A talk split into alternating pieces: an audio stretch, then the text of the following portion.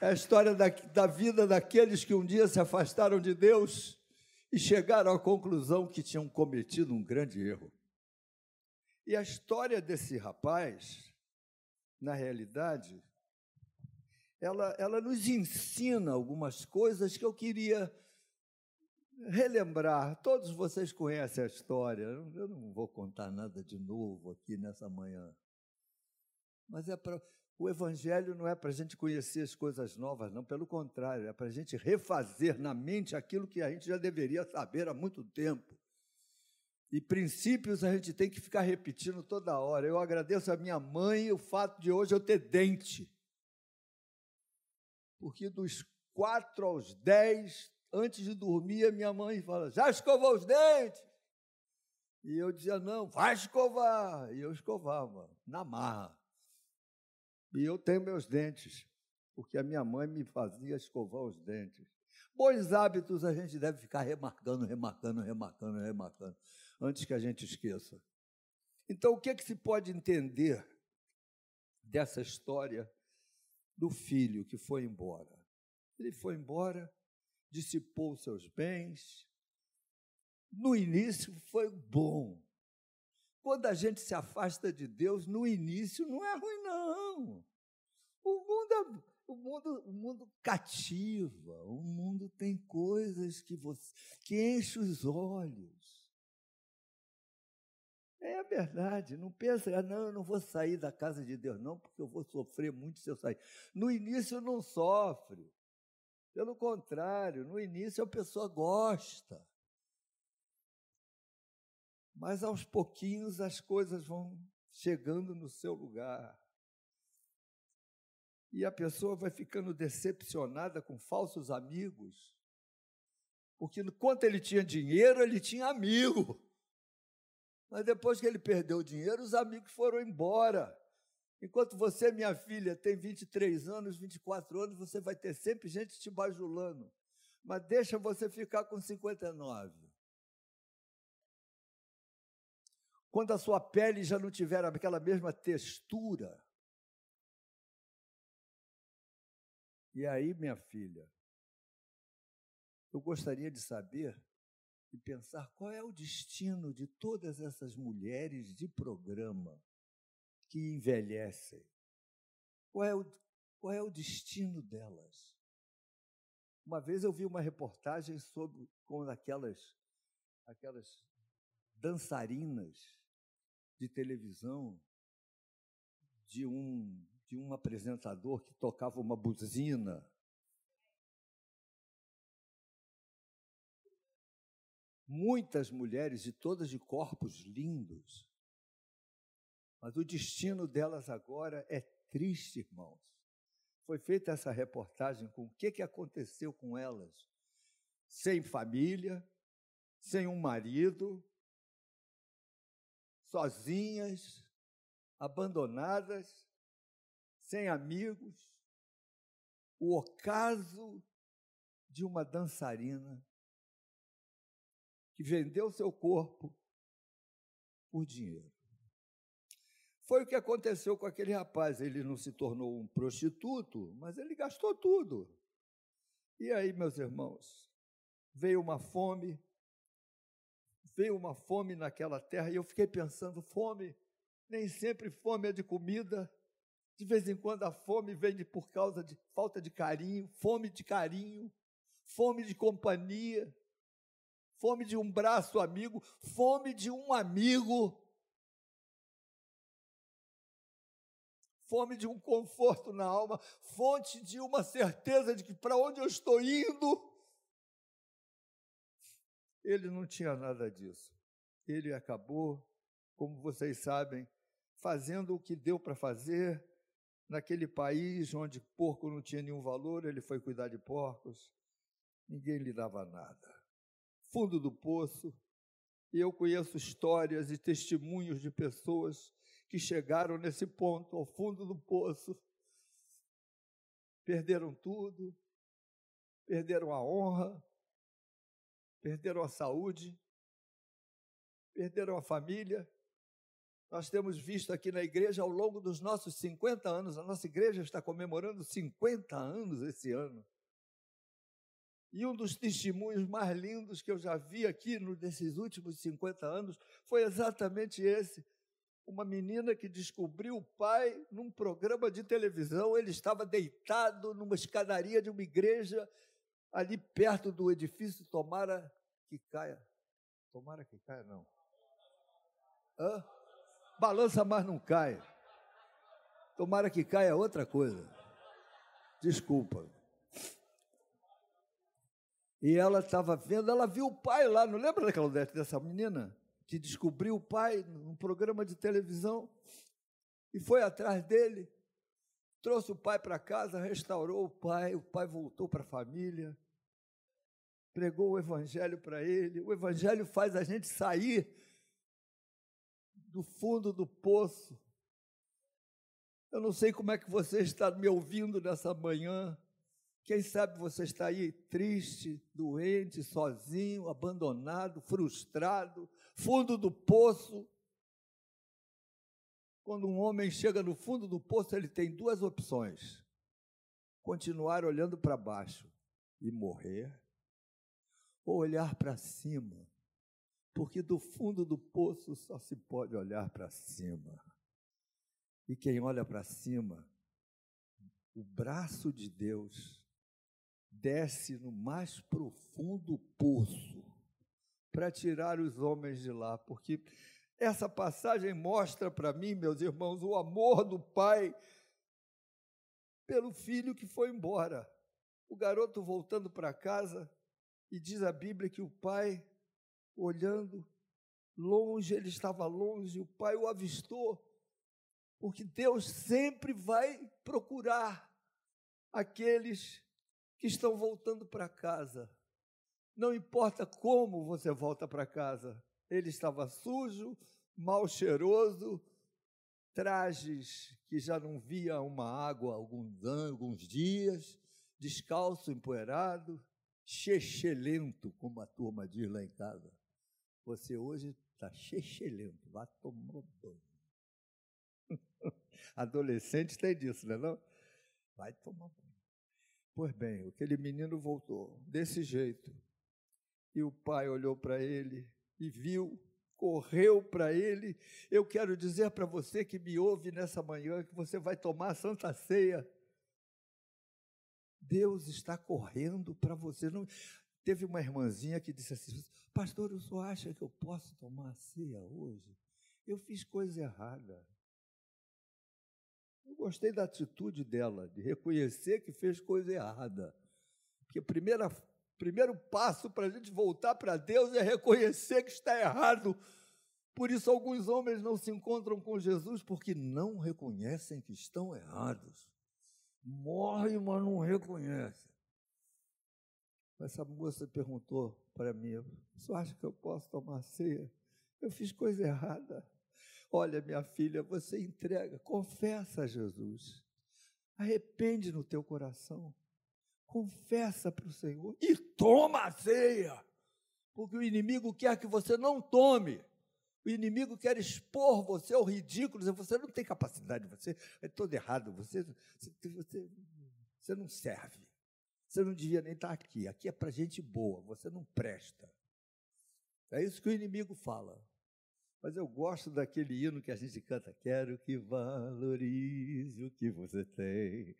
Você é um ser, você é alguém tão importante para Deus. Você é importante para Deus.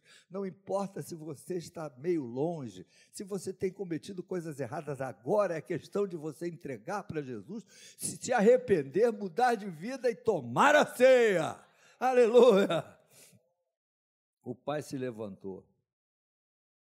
O pai correu para o menino, o abraçou e o beijou beijou.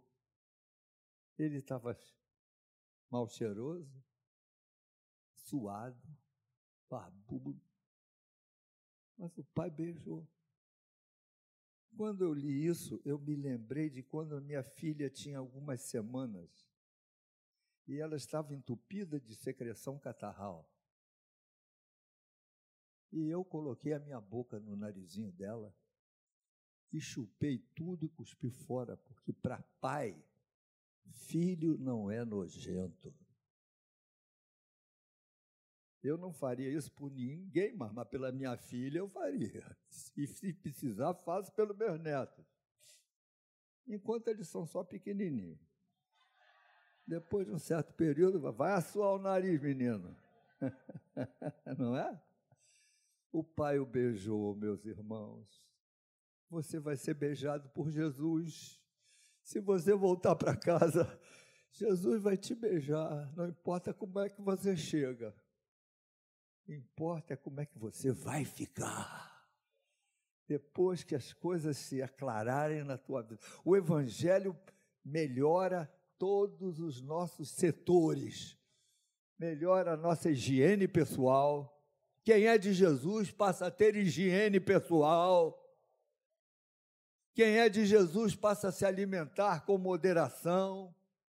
Quem é de Jesus dorme quem é de Jesus não precisa ficar tomando remédio para ficar para dormir, porque o sono em, em, paz me deito e logo pego, pego no sono, porque só tu, Senhor, me fazes habitar e dormir seguro. É isso, gente. Voltar para casa é melhorar de vida em todas as áreas. O pai o beijou. E o filho, então, falou aquilo que ele já estava programado, não é? Pai, pequei, não sou digno. Eu não sou digno. A melhor maneira da gente voltar para Deus é dizer que não é digno. A única forma de você abrir o coração de Deus na sua direção é reconhecer que você não é digno. Você já fez isso? Você já reconheceu que você não é digno diante de Deus? Esse é o grande problema dos homens porque a soberba não deixa os homens se reconhecerem. O orgulho, a soberba, sabe com quem que você está falando? Eu sou eu, sou o cara, eu sou o cara. Não sou digno. Mas o pai interrompeu o que ele estava falando e disse assim: traz logo, traz logo a sandália, a roupa, o anel. Vamos alimentá-lo, vamos restaurar a sua dignidade, a sua autoridade. Pôs um anel no dedo dele. Sabe que o anel naquela época era significava autoridade. A pessoa que tinha o um anel, ela assinava, assinava as coisas, comprava coisas. O anel era um timbre. Era como fechava o timbre. Se você tem um anel da autoridade, você Deus conhece você e sabe o que as suas orações. Não posso perder muito tempo nesse, nesse texto, não, mas esse texto para dois dias de conversa. O pai, porém, o vestiu, pôs-lhe um anel, sandálias, e trazei o novilho, e vamos fazer uma festa. Você está voltando para casa. A gente aqui na Maranata devia fazer uma festa todo ano. Com todos aqueles que aceitaram Jesus naquele ano, fazer uma festa dos que voltaram para casa. Com churrasco. Eu topo. Eu topo. Só aqueles que voltaram para Jesus naquele ano se reconciliaram com Jesus participar de uma festa, um churrasco e tudo. Aleluia. Eu vou me converter todo ano. E aí, meus irmãos? A, a história não termina aqui, depois vocês continuem lendo a reação do irmão mais velho, o que aconteceu, o pai tentando acertar as coisas em casa, o pai sempre querendo conciliar paz. Nosso Deus é Deus de paz. Nós vamos participar da ceia dentro de alguns momentos. E então, é um bom momento para você fazer uma, uma análise Não adianta ficar olhando para o seu irmão do lado, é você e Deus. Senhor, será que eu estou precisando pedir perdão de alguma coisa? Como é que eu tratei minha mulher esse mês, desde a última ceia? Será que eu fiz alguma coisa que entristeceu o coração dela? Da mulher que vive do meu lado? A mulher que tu me deste para que eu seja o protetor dela, o amigo dela, ah, o sacerdote dela, a sombra para ela nos dias de calor e sol. A maior responsabilidade num casamento cai sobre o homem. O homem tem a maior responsabilidade. A mulher será consequência do homem que ele for. Se você for um bom marido, um bom amigo, um bom perfume, sim, porque tem que ser cheiroso. Em suma, Deus vai abençoar a sua casa. Está na hora de consertar. Esse é um bom momento de conserto. E você, mulher, quem sabe? Também está precisando de conserto. E você, jovem, como é que você tratou sua mãe e seu pai? Está na hora de voltar para casa, fazer um retrospecto daquilo que eu tenho sido. Não pensem vocês que os pastores não fazem isso. Eu também vou fazer meus retrospectos. Cada um de nós aqui vai ter que sentar consigo mesmo antes de tomar o cálice, de beber o vinho, o, comer o pão e tomar o cálice, você vai precisar acertar a sua vida. Há alguém que você discrimina, que você não olha com, com carinho. Quem sabe aqui na igreja mesmo você tem alguns irmãos que você se, se distancia, você não quer muita conversa. Você tem o seu círculo de amizades e quem está fora não entra, quem está dentro não sai. Existe isso nas igrejas evangélicas, panelinha. Quem sabe você não está precisando abrir esse círculo aí, abrir o coração. Agradar o coração de Deus. Curva a sua cabeça. Feche os seus olhos. Senhor, aqui estamos nós, cada um tem uma história para contar. Cada um de nós tem um passado para confessar. Cada um de nós tem um encontro contigo de novo, meu Deus.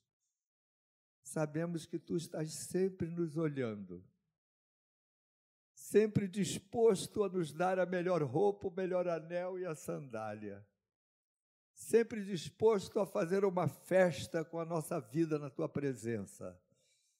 Faz com que nessa manhã, cada um de nós, aqueles que nos ouvem pela internet, aqueles que estão aqui nesse lugar, que possamos que possamos agradar o coração do Pai, a ponto que haja festa, porque nós somos teus.